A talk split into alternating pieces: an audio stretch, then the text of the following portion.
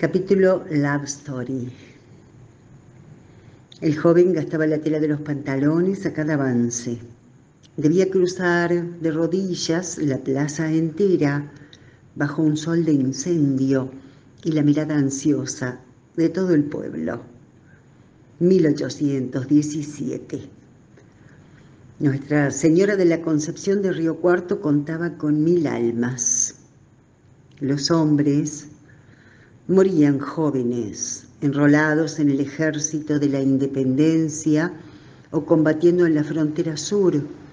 El promedio de vida no llegaba, no llegaba a los 30 años. Adobe, techo de paja para las construcciones. Nada reflejaba el esplendor de herencias jesuíticas presentes en otros sitios. La plaza del río Cuarto se veía como rectángulo desparejo, cubierto de yuyos y arbustos. Un par de carretas descansaban hasta el próximo viaje y los animales podaban sin piedad cualquier intento de forestar o de sembrar florcitas. El joven se secó la frente con un pañuelo muy blanco que le acercó la niña Manuela Tisera. Él tenía la camisa cubierta de polvo, también las solapas negras del levitón.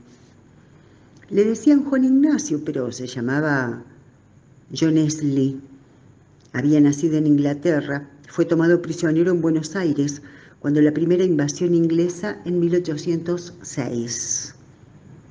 Las autoridades del virreinato del Río de la Plata los dividieron en grupos y ellos, los prisioneros, marcharon al interior del país. A la Carlota o Punta del Sauce llegaron 50 rubios que no hablaban ni jota de español. Los presos tenían libertad de movimientos, a donde podrían escapar si toda la pampa era su cárcel. A veces galopaban, siempre custodiados, desde la Carlota hasta Río Cuarto. En uno de esos viajes, John conoció a la criolla Manuela. El noviazgo fue desalentado por la familia de ella. Es que el inglés era un infiel, un anglicano. Pero ahora él llegaba al portal de la iglesia, de la capilla, cansado, sudoroso, se peinó con las manos, Manuela detrás lo miraba. Y John, que todavía lo era, golpeó la puerta de madera de chañar con herrajes de fierro y esperó. Todo el pueblo aguardaba. A la plaza habían llegado mujeres, niños y hasta varones adultos que no perdían detalle de la ceremonia.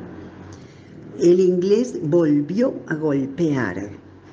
Caía el sol a plomo y nadie abría.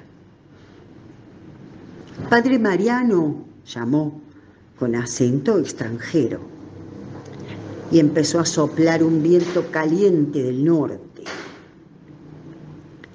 La plaza dejó escapar murmullos porque ahora sí la puerta se movía lentamente y llegaba un vaho a oscuridad, a incienso, a quietud. Por la estrecha abertura asomó la manga del hábito negro y el sacerdote aún invisible roció con agua bendita rostro y cuerpo del joven. El murmullo fue en aumento. Todos veían como el enviado de Dios ahuyentaba demonios del alma de ese joven que colorado por el calor y por la tensión dejaba ser la cabeza gacha en señal de respeto.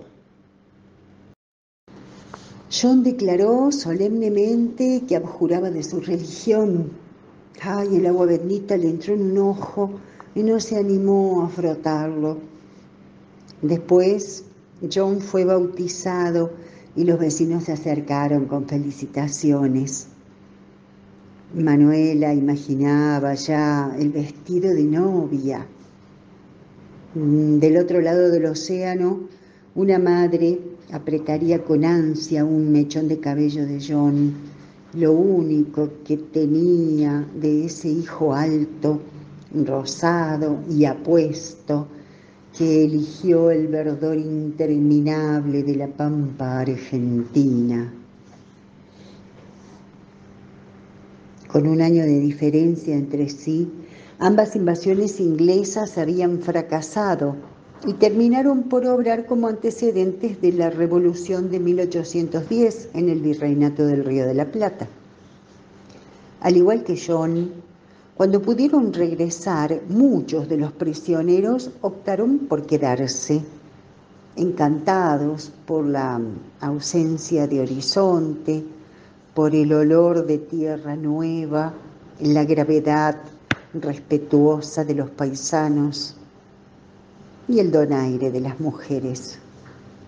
También eligieron permanecer unos cuantos ingleses que por las mismas razones estaban en Altagracia, Mendoza, San Juan, San Luis y otros destinos. Los sacerdotes agregaron partidas de casamiento en libros parroquiales de la villa de Río Cuarto. En la actualidad hay descendientes de aquellos ingleses en la ciudad y en la región. Algunos de ellos, Tomás Antonio Caems, castellanizado como Caimes, Juan Ignacio Slay, José Manuel Mackenton, José Antonio de los Dolores Coel, Juan Julián Mequilis o Mechilis, Santiago Piors, Alejandro Forbes y Julián Host, castellanizado como Orceto, Julián Host como Orceto que, paradoja increíble, fue el primer maestro de la Carlota, porque, dice el documento, era el único en su momento que sabía leer, escribir y hacer algunas cuentas.